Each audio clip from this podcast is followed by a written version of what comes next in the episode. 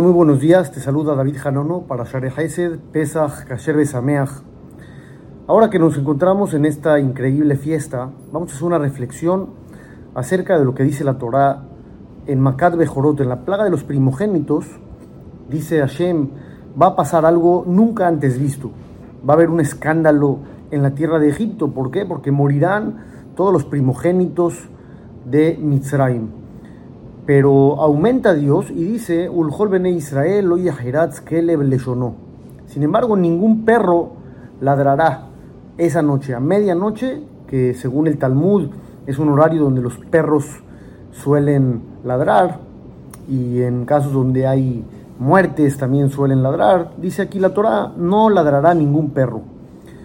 ¿Cuál es la recompensa, entre comillas, que se le dio a los perros por esta acción de quedarse callados?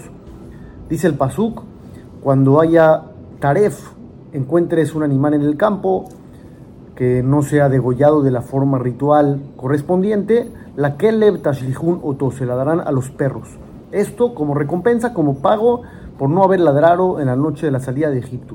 Obviamente los perros no tienen libre albedrío y no merecerían ninguna recompensa por no ladrar. Sin embargo, la enseñanza es la siguiente. Si los perros que no tienen libre albedrío recibieron recompensa por haberse quedado callados, imaginemos ahora un ser humano, un individuo como nosotros que a veces tiene ganas de hablar, tiene deseos de desahogar algo y muchas veces son palabras negativas que no deben ser pronunciadas y nos cuesta trabajo y nos contenemos, obviamente la recompensa será mucho mayor. Si los perros recibieron, nosotros obviamente con más razón.